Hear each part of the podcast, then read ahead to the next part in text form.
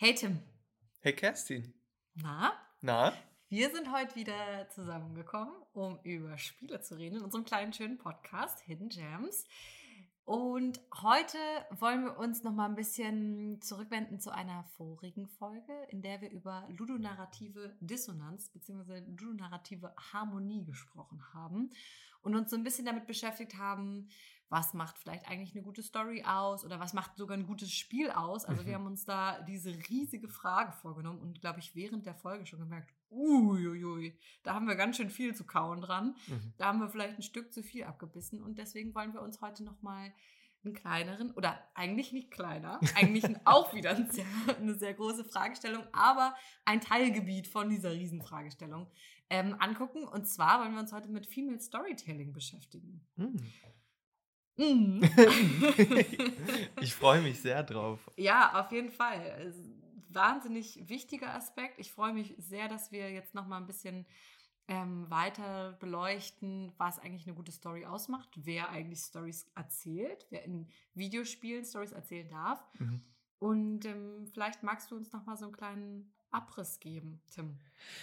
Ja, als Überleitung aus der letzten Folge, wir haben ja da so super krass geschwommen äh, anhand eines Beispiels, wo wir uns so ähm, Bioshock genommen haben und versucht haben äh, zu sezieren, was ist jetzt harmonisch oder dissonant in Bioshock und warum ist es jetzt gut und schlecht. Und mein, mein Nachgang aus dieser äh, Folge war, mein Gedankennachgang so war, mh, hm, dass wir sehr schnell eine ludonarrative Harmonie gleichgesetzt haben mit, ah ja, wenn etwas harmonisch ist und harmonisch gelesen wird, dann ist es ein gutes Spiel, dann funktioniert das. Mhm. Und ähm, da ist mir aufgefallen, das ist gar nicht so leicht zu sagen, dass eigentlich gerade die Dissonanzen und die Unlesbarkeiten, eine Mehrdimensionalität und auch die Frage, wer überhaupt dieses Spiel spielt und es liest, so als einen Text irgendwie, wenn man es so begreift, ähm, total, also entscheidend ist. Also, und natürlich auch, wer, wer diesem Spiel begegnen und den Inhalten ähm, und welcher Inhalt da irgendwie vermittelt wird. Und da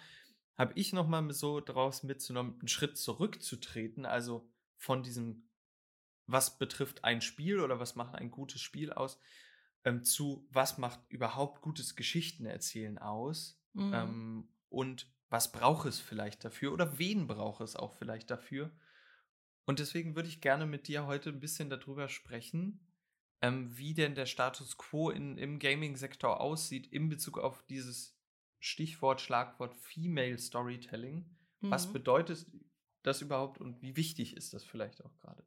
Genau, also ich habe mich auch erstmal gefragt, warum ist es denn überhaupt wichtig, ähm, Female Storytelling in Videospielen ähm, sichtbarer zu machen? Oder was bedeutet eigentlich dieses Female Storytelling? Was ist denn eine weibliche Perspektive? Wie kann man das festmachen?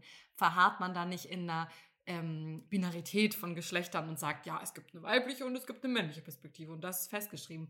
Was mhm. wir eigentlich schon, diesen Punkt haben wir eigentlich schon überwunden, ja, ja. wenn wir sagen, Geschlecht ist konstruiert und es gibt nicht das weibliche und das männliche, mhm. ähm, müssen wir dann nicht eher von einer feministischen Perspektive ausgehen. Also eine, mhm. die sagt, ähm, wir wollen mehrdimensionale Stories erzählen, wir wollen unterschiedliche Perspektiven beleuchten, wir wollen unterschiedliche ähm, Geschlechter oder äh, ProtagonistInnen mit unterschiedlichen sozialen oder biologischen Geschlechtern sichtbar machen, den Raum geben, mhm. deren Geschichten erzählen. Mhm. Genau.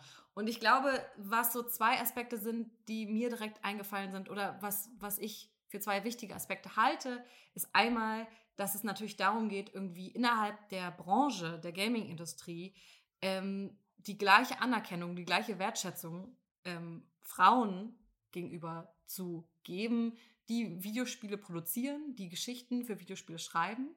Also dazu sagen, ey, ihr seid genauso Teil dieser Industrie, ihr mhm. verdient so viel, ihr kriegt genauso viel Anerkennung, ihr kriegt die gleiche die gleichen Marketingstrategien oder so mhm, an die mhm. Hand. So, erstmal das. Und dann natürlich aber auch eben dieser andere Punkt von wegen eine Vielfältigkeit zu erzählen und andere, anders zu erzählen auch, ist, glaube ich, ganz, ganz wichtig an dem Punkt. Ja. Und in meiner Recherche habe ich auf jeden Fall drei ganz, ganz tolle Autorinnen gefunden, die ähm, unterschiedliche Impulse vielleicht geben können für unsere Diskussion. Deswegen würde ich die jetzt mal so als Basis Voll legen.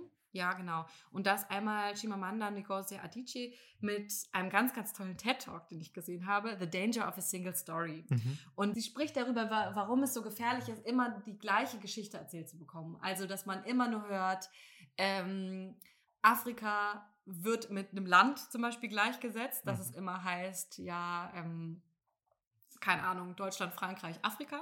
Mhm. So, dass es gar nicht als ein Kontinent mit ganz vielen verschiedenen Ländern erzählt wird.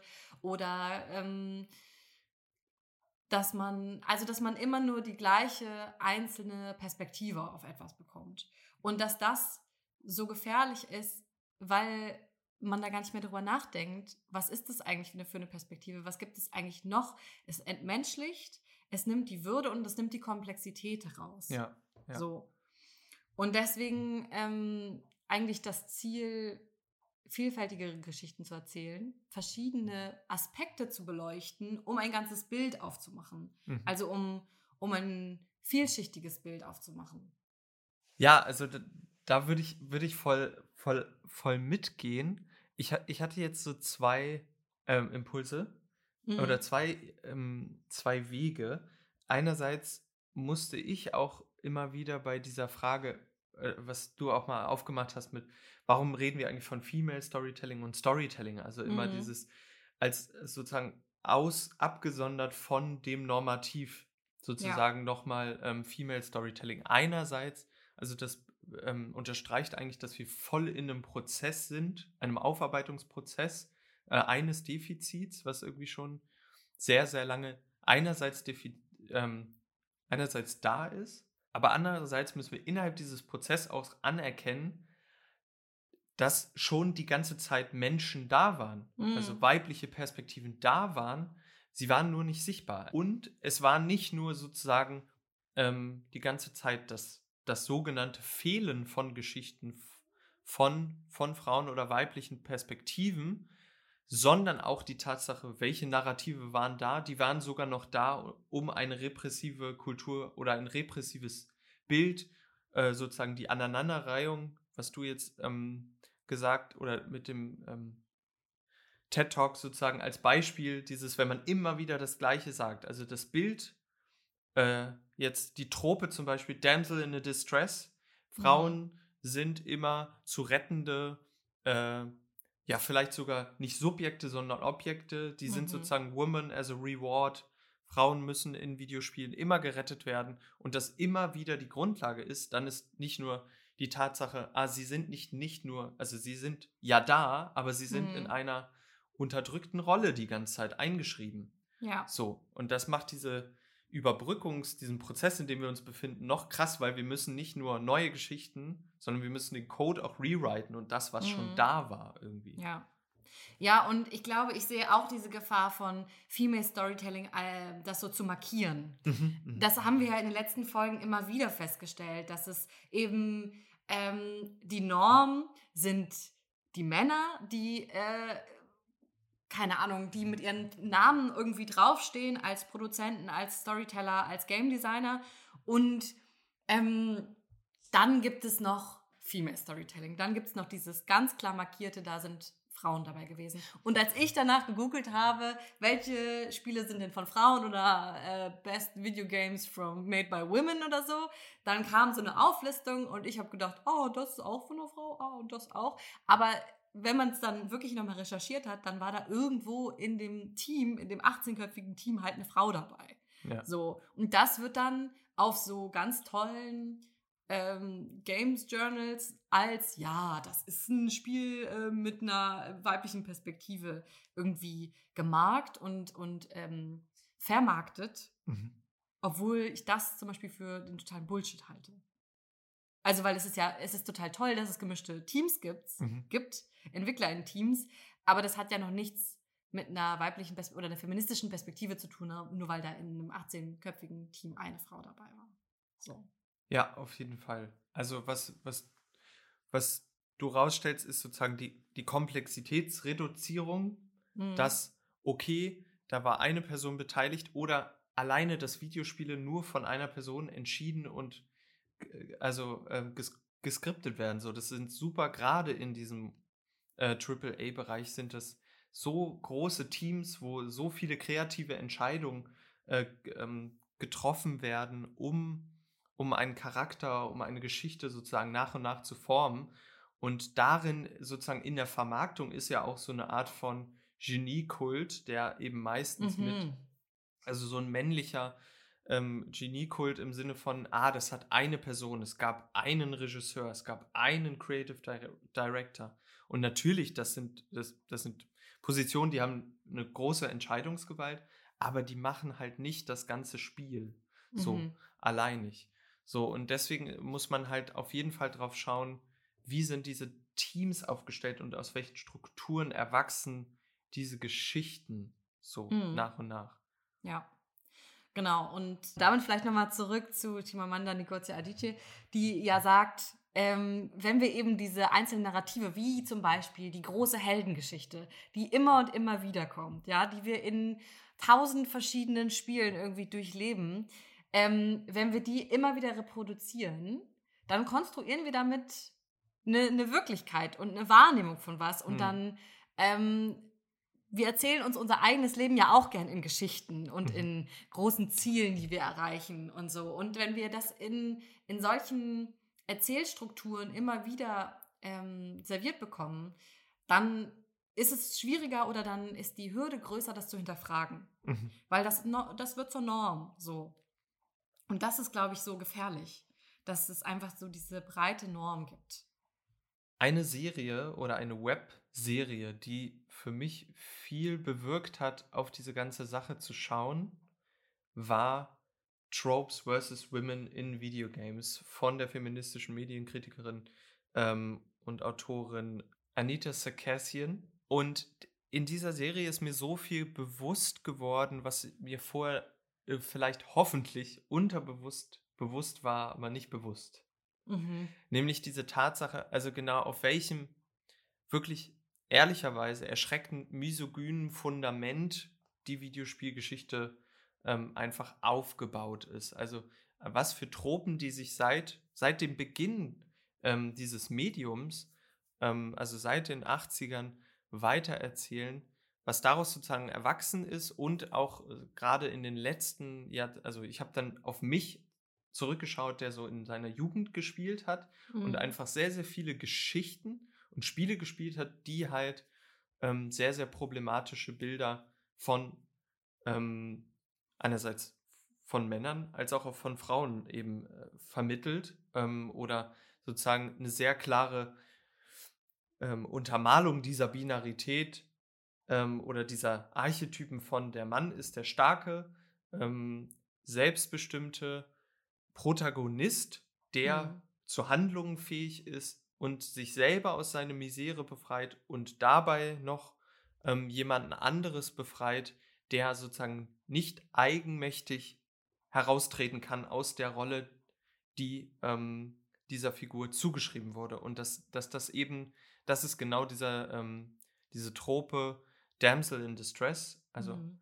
ähm, eine Frau oder eine weibliche Person wird ähm, ihrer Eigenmacht beraubt und muss gerettet werden. Ähm, und wie viel Spiele auf die, in Kombination von der Heldenreise und dieser Trope sozusagen vermengt werden, ähm, war für mich wirklich, also fand ich einfach krass. Und diese Erkenntnis hat für mich so ein, so ein Defizit bestätigt, was ich gesehen habe und geahnt habe, aber nicht die Tragweite, dass es schon so lange da ist. Mhm. Es ist ja oft so, wenn man irgendwas merkt, denkt man, oh, der Status quo ist gerade äh, nicht so gut. Aber auf, mhm. da, auf was das fußt und dass das schon seit Jahren, Jahrzehnten so ist und innerhalb dieser Jahre und Jahrzehnte so viele Geschichten erzählt wurden, die das äh, ja. so verknöchert haben und dieses Fundament so, so hart werden lassen hat, ähm, ja, macht einen nochmal irgendwie so ein bisschen schon also ja. Ratlos, ja. Ratlos, voll. ja. Für mich ist es tatsächlich oft andersrum, dass ich denke, ja, natürlich war das in den 90ern, 2000ern so, da war alles scheiße, so, dass ich so mhm. denke, ja, wir sind aber schon so weit gekommen und dann schaue ich mich um in der Games-Industrie und sehe die Spiele, die immer noch auf den gleichen Tropes fußen mhm. und immer noch mhm. die gleichen Sachen ausbeuten und reproduzieren und dann denke ich, hm, uh, irgendwie irgendwie uncool, wie, wie wenig weit wir gekommen sind und wie sehr das jetzt ähm, eigentlich ja einfach anders eingepackt ist. Also wenn wir nämlich zum Beispiel sagen, ja, ja, aber wir haben jetzt in Horizon Zero Dawn, haben wir jetzt Aloy und das ist jetzt die weibliche Protagonistin und mhm. das ist jetzt Female Storytelling, sage ich, nee, halte ich für, für Bullshit, weil da haben wir die gleiche Heldengeschichte, diese Monomyth, wie Joseph Campbell es genannt hat, also diese eine, diese eine große Mythos, die eine große Heldengeschichte von Odysseus, whatever, Jason und die Argonauten über weiß ich nicht, God of War und sonst mhm. was. Also diese, diese eine Figur und die muss, ähm, die kriegt irgendwie den Call of the Hero, die kriegt ein, keine Ahnung, du musst jetzt los, du bist der Auserwählte, du musst jetzt losziehen, die muss irgendwie ähm, Prüfungen bestehen, die mussten Endgegner haben und dann nach Hause heimkehren oder so. Also du hast so diese typischen Etappen und das wird immer und immer und immer wieder erzählt, schon seit mhm. Jahrtausenden. Und jetzt sagt man einfach, naja, wir setzen da eine weibliche Protagonistin ein, zack, äh, Female Storytelling. So funktioniert es halt nicht, weil du hast die gleiche Erzählstruktur, du hast die gleichen Dinge, die die gleiche Machtstruktur, die immer wieder reproduziert wird. Also mhm da, da verändert sich ja im Kern einfach gar nichts. Es wird nur, es kriegt nur eine andere Farbe oder einen anderen Anstrich. Und ich glaube, das ist so das, äh, wie ich Audre Lorde zum Beispiel, ähm, eine ganz tolle feministische Autorin aus den 80ern, wie ich sie mit ihrem Essay The Master's Tool Will Never Dismantle the Master's House verstehe. Ganz, ganz toll. Wow. Essay. Ja, einfach. Geiler Titel. Ist einfach ein richtig toller Titel, ja, ja. Ähm, wo sie eben beschreibt, dass wenn wir immer weiter die gleichen Werkzeuge benutzen, die zum Beispiel das Patriarchat am Laufen halten, also dann können wir damit nicht das Patriarchat unterwandern. Mhm. Also wenn wir zum Beispiel sagen, wir nehmen die Heldengeschichte und setzen da eine Frau rein, dann, dann stärkt das das eher. Ja. Weil das dann zeigt, ja, aber die Erzählstruktur ist doch gut, die funktioniert doch. Seht ihr, jetzt macht es eine Frau, ist doch, ist doch perfekt, läuft doch gut. So, jetzt sind ja, alle ja. glücklich. Ja, genau. Aber, genau. aber äh, dabei wird immer noch total außen vor gelassen, wen man mit dieser Erzählstruktur, mit diesen Machtstrukturen, die da reproduziert werden, wen man da eigentlich außen vor lässt, wen man mhm. da exkludiert. Wie viele Perspektiven da eigentlich ähm, weiterhin ja unsichtbar gemacht werden. Und ich glaube, das ist das Problem, dass wir da sagen müssen, nee, wir bedienen uns diesen Tools nicht mehr. Wir müssen andere Geschichten erzählen. Mhm. Da würde ich auch nochmal voll gern drauf mit Horizon Zero Dawn sozusagen, weil wir haben da ja drüber gesprochen mit anhand ähm, der überschätzte Spielefolge.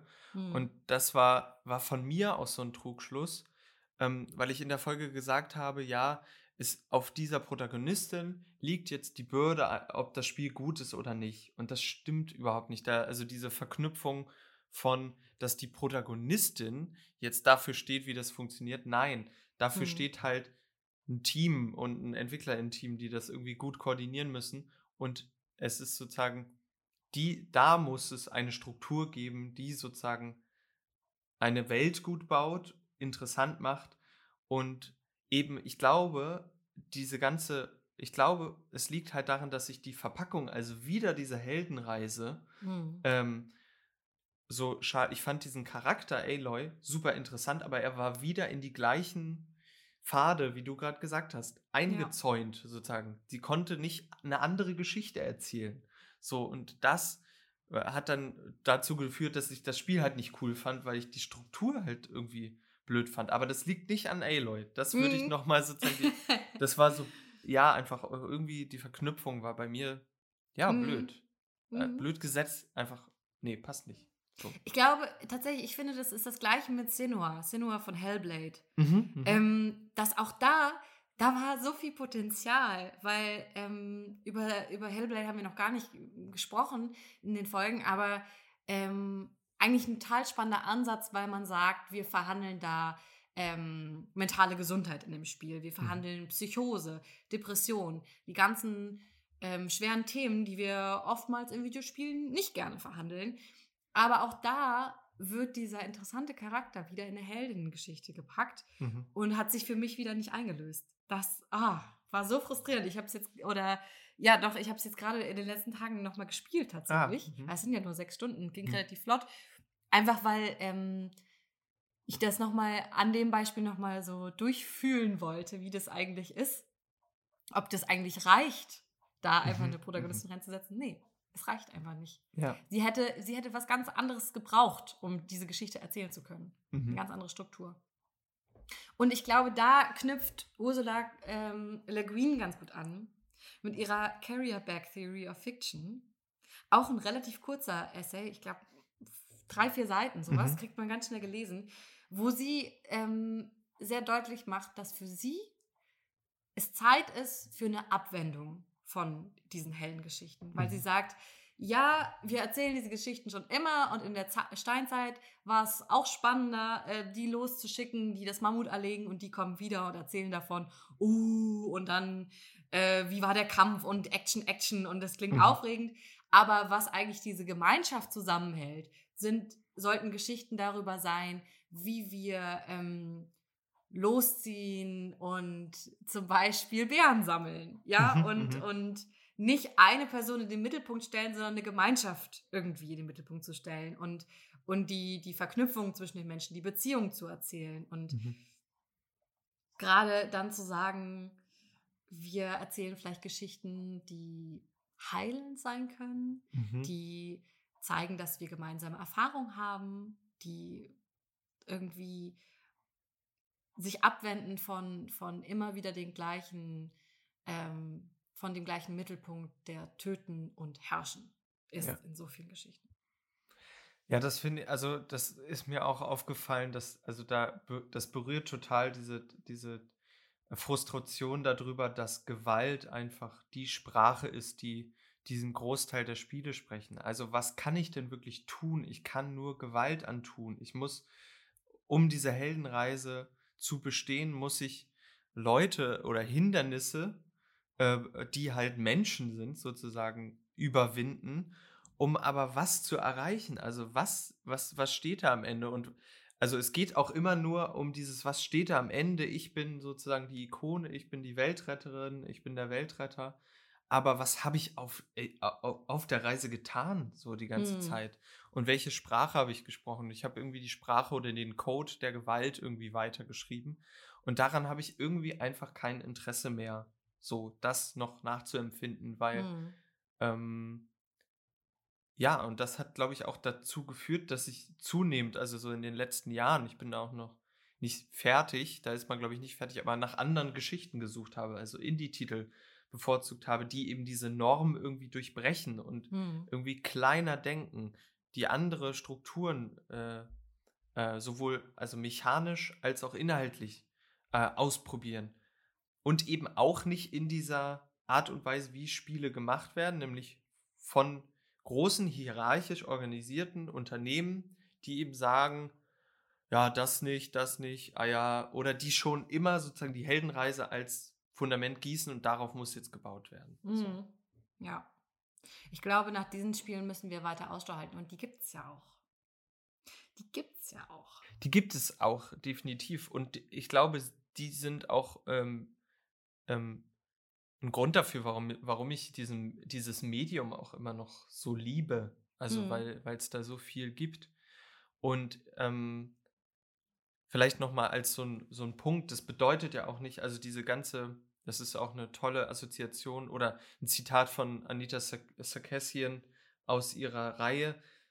Wir üben jetzt relativ viel Kritik, aber das bedeutet nicht, dass wir das Medium an sich oder auch die Spiele einzeln per se irgendwie schlecht finden, sondern dass sie nur Anteile haben äh, oder in ein System gebettet sind, was Mhm. nun mal einfach ähm, eine Benachteiligung ähm, der Geschlechter oder eine Fundamentalisierung, Radikalisierung dieser Binarität immer noch fortschreiben. Also so immer noch sagen, okay, das kann die Person, das kann die Person und alles, alles andere gibt, ist nicht existent sozusagen.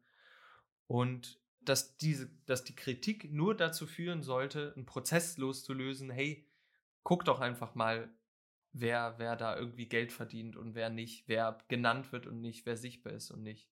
Und nicht, dass jetzt irgendwie alles seit 1980 bis 2013 schlecht war. Mhm. Ja, und oft, also wie oft habe ich schon das Argument gehört, kann ich das nicht einfach mal gut finden? Muss ich denn alles immer hinterfragen? Nee, nee, nee, nee. Mhm. Wo ich sage, ja, hinterfragen ist voll wertvoll, weil du dann erst deine eigene Position erkennst, wie privilegiert du bist, Sachen einfach gut finden zu können. Mhm. Weil es eben Menschen gibt, die von, von der Norm einfach permanent exkludiert werden mhm. und äh, diskriminiert werden. So. Mhm. Und das erkennt man dadurch, wenn man die Dinge, die man liebt, kritisch hinterfragt und sagt, ah, okay, in Herr der Ringe, wie viele weibliche Personen gibt es denn da eigentlich? Wie viele weibliche Figuren? Einfach mal fragen. Mhm. Einfach mal sich den Film nochmal mit der Brille angucken und der sagen, mhm. hm, oh, nicht so viele. Upsi. Also, es, es, es macht ja, ich glaube, viele Menschen sehen das so als, ähm, das macht mir das kaputt, wenn ich da kritisch drüber nachdenke. Ja, ja, ja. Das macht es mir madig und kaputt und dann habe ich keine Lust mehr drauf. Und ich merke aber, wie viel mehr Lust ich habe, mich mit Sachen zu beschäftigen, wenn ich die kritisch hinterfrage. Ja, voll. Und dass die Lösung des Problems aber auch nicht ist, ah, okay, jetzt setzen wir sozusagen in die ähm, Frodo-Reisegruppe noch drei Frauen rein und dann ist gut. Weil es ist sozusagen, wer, wer schreibt denn die Geschichten dazu und wie agieren diese Personen? So, mhm. wel, welche Identifikationspotenziale bieten die? Und ähm, das ist dann immer so ein schnell, genau, ihr habt doch eure Aloy, ihr habt doch eure Lara mhm. Croft, ihr habt doch so. Und dieses einfach ein bisschen empathisch sein, ähm, dass das sozusagen, das jetzt nicht bedeutet, dass man ein Spiel abschreibt. So, mhm. ja. Lass uns doch vielleicht mal jetzt ähm, über Beispiele reden, bei denen wir das Gefühl hatten, die gehen schon in, in eine Richtung oder die nutzen schon andere Potenziale, die ähm, sind vielleicht ein bisschen queer mhm. und widersetzen sich der Heteronormativität. So. Mhm. Fällt dir da was ein? Ähm, da fällt mir direkt ein äh, Boyfriend Dungeon. Oh, Boyfriend Dungeon. ähm, es ist ähm, eins meiner Lieblingsspiele und auch war bei dir in der Top-Liste. Ich mhm. habe es relativ spät letztes Jahr gespielt und es ist einfach so, so witzig und so aufregend. Einerseits durch diese Struktur, dass du halt ein, ähm, ein Dati eine Dating-Sim hast und eine, ähm, ein, ein, ein Dungeon Crawler ähm, und äh, du sozusagen Waffen datest, die aber, also die völlig, also es ist an sich schon total ähm, neu und total absurd und weird und schön und aufregend und unbekannt und so mehrdeutig. Plus dann sind da, ist da einfach ein cooler Cast an Charakteren, der einfach super unaufgeregt und sehr einfühlsam, sehr bedächtig, ähm, einfach Dinge anschneidet, ähm, sensible Themen bespricht. Ähm, ja, und dich so ein bisschen da emotional involviert und dich nicht so wegstößt. Ich habe das Gefühl, das Spiel lädt einen total ein, daran mhm. teilzuhaben irgendwie. Ja. Ja, absolut. Auch bei Boyfriend Dungeon könnte man natürlich wieder sagen, wir haben da irgendwie eine, eine Kampfmechanik. Ich finde, mhm. ähm, es wird dadurch einfach gequeert, dass wir sagen, ähm, die Waffen sind irgendwie Menschen. Mhm, mhm. also irgendwie ist das eher eine, ähm, wirkt es für mich eher wie eine Kooperation oder so ein Zusammenarbeiten. Mhm. Ähm, und diese Dungeons sind ja eigentlich haben was Therapeutisches an sich, weil ja, du gehst ja. da rein und kämpfst gegen deine, äh, kämpfst gegen deine Ängste. Also ähm, bei, bei unserem Mensch, den wir verkörpern, sind es zum Beispiel, ist es Social Anxiety. Mhm. Um, und das finde ich dann schon wieder ganz, ganz cool und gelungen als, als Impuls zu sagen, ja, es ist aber jetzt keine stumpfe Kampfmechanik und wir gehen los und ähm, töten Monster, in Anführungsstrichen. Mhm. Meistens äh, Menschen, die irgendwie enthumanisiert werden oder so, ja, oder ja. dehumanisiert. Ähm, Menschen, die entmenschlicht werden, mhm. so rum. Ähm, sondern e, eben zu sagen, nee, das hat, das ist, da ist eine Übertragung oder hat eine Übertragung stattgefunden. Ja, und das ist ja auch nicht die einzige Mechanik. Also diese mhm. Dungeons sind ja. immer so wie so ein wie so ein Vehikel oder ein Teil davon und dann kommt man wieder. Ich habe mich immer gefreut, wenn ich den nächsten Storybit und wieder ein mhm. Level ein Level weiter war mit einer Person und mit der irgendwie den nächsten Schritt gehen konnte und halt ah cool, jetzt treffe ich halt irgendwie Seven am Strand und ah ähm, und also ja, und ich fand es auch krass, wie viel, also wie, wie viel Spektrum sozusagen innerhalb eines Spiels auch da war. Das ist nicht mhm. sozusagen eine Alternative, sondern ja innerhalb eines Spiels äh, vier, nee, sieben, sieben datebare Charaktere irgendwie gibt. Und eine Katze. Und eine Katze. Und das Coole, äh, ähm, was da drunter liegt, ist die Struktur. Also dieses Team Kid Fox Games, das sind eine Transfrau, eine queere Frau, zwei Cis-Frauen und zwei, äh, vier Cis-Männer, glaube ich. Und deswegen, da ist, da ist schon da, oder es spiegelt wieder, hey, in diesem Team sind nicht nur sozusagen CIS-Personen, die über Transperspektiven oder queere Perspektiven sprechen, sondern eben Menschen, die Background haben, Erfahrung, Lebenserfahrung übersetzen und davon irgendwie selber, selber erzählen können. Ja, mhm. ja genau. Ich glaube nämlich auch, es geht nicht darum, dass wir dann die äh, weißen Cis-Männer weiter in der Branche haben, die dann sagen, oh, jetzt muss ich irgendwie über eine queere Perspektive äh, mir eine Protagon Protagonistin ausdenken ja. oder eine ganze Gruppe ausdenken, ach herrje, na gut, dann mache ich das. Ja. Und das Endergebnis ist dann ein bisschen gruselig. Mhm. Darum geht es ja nicht. Nee, es geht nee. ja darum, ähm, die, die äh, Entwicklerinnenschaft zu erweitern, mhm. zu, zu diversifizieren. Ja, voll.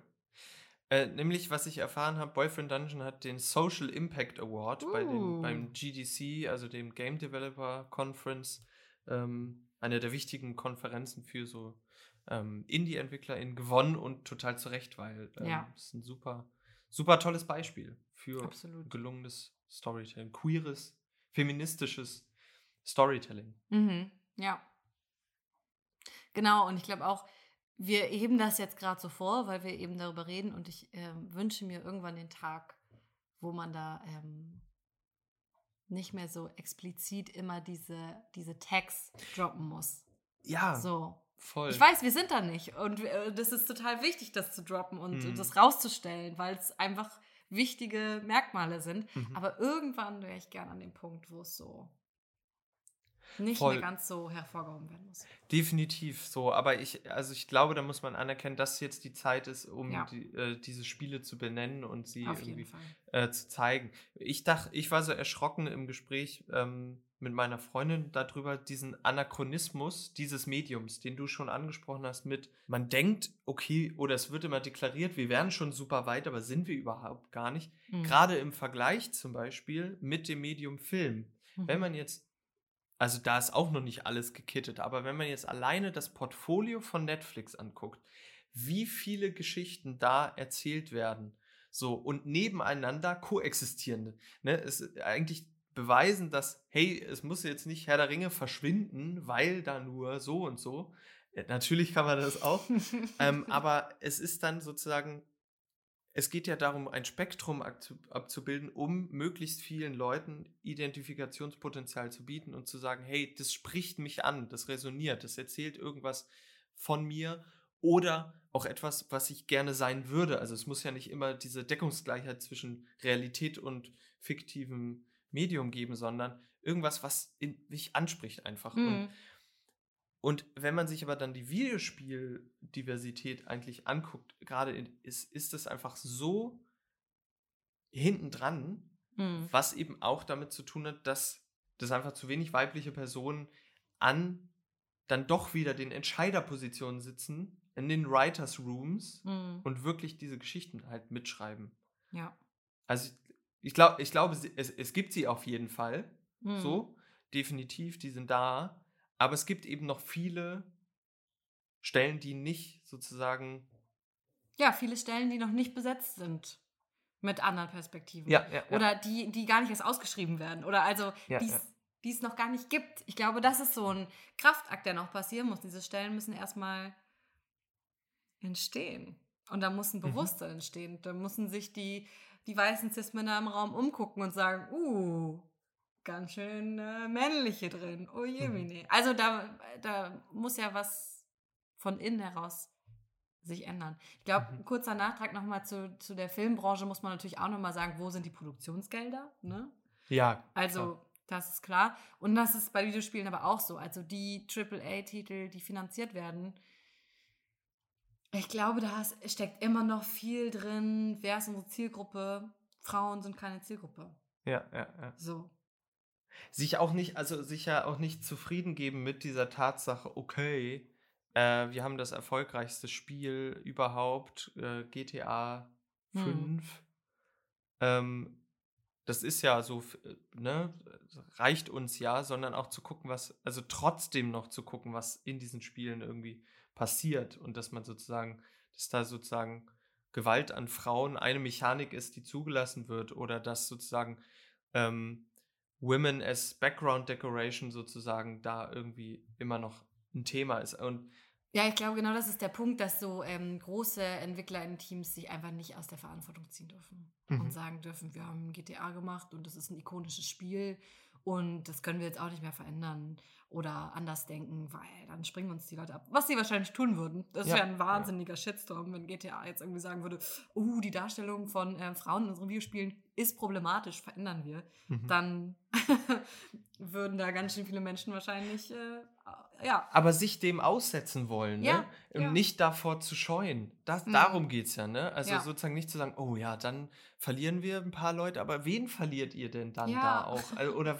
ne? Und dann denke ich mir, oh, das mhm. ist dann auch nicht schade. Oder wen gewinnt ihr dadurch dann ja auch? Also mhm. das ist immer auch diese, diese andere Seite der Medaille. Wen holt ihr dazu? Wen sprecht ihr denn dann an?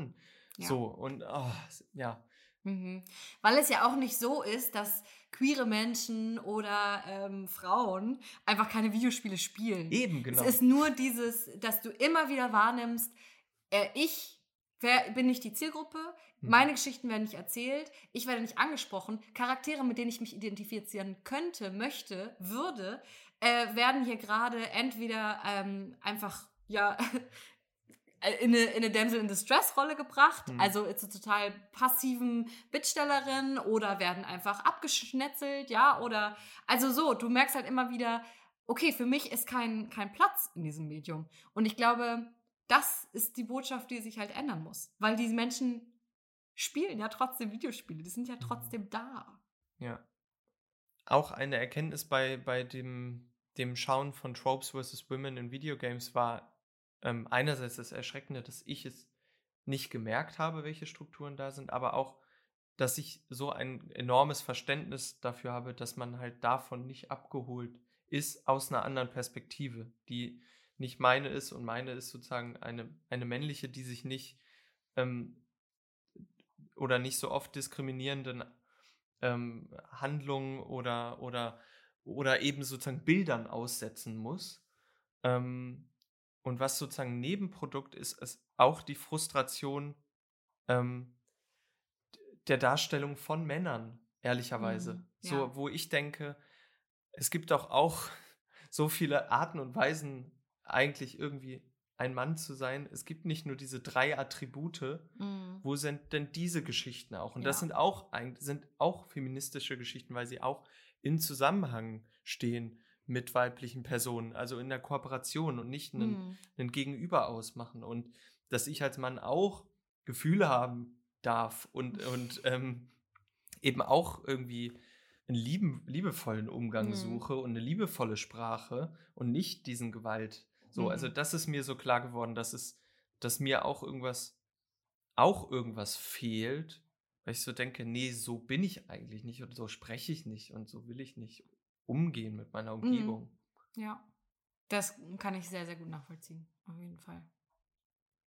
Was ich, glaube ich, ähm, einen ganz spannenden Punkt, Tropes vs. Women, großer Shoutout an Anita Sekerstien. Immer und immer wieder. Ich glaube, wir werden noch Jahre davon zehren.